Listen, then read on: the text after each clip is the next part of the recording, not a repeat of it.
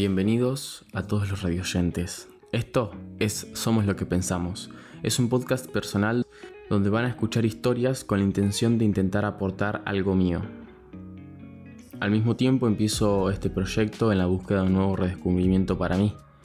Y si vienen conmigo, tal vez lo podemos conseguir juntos.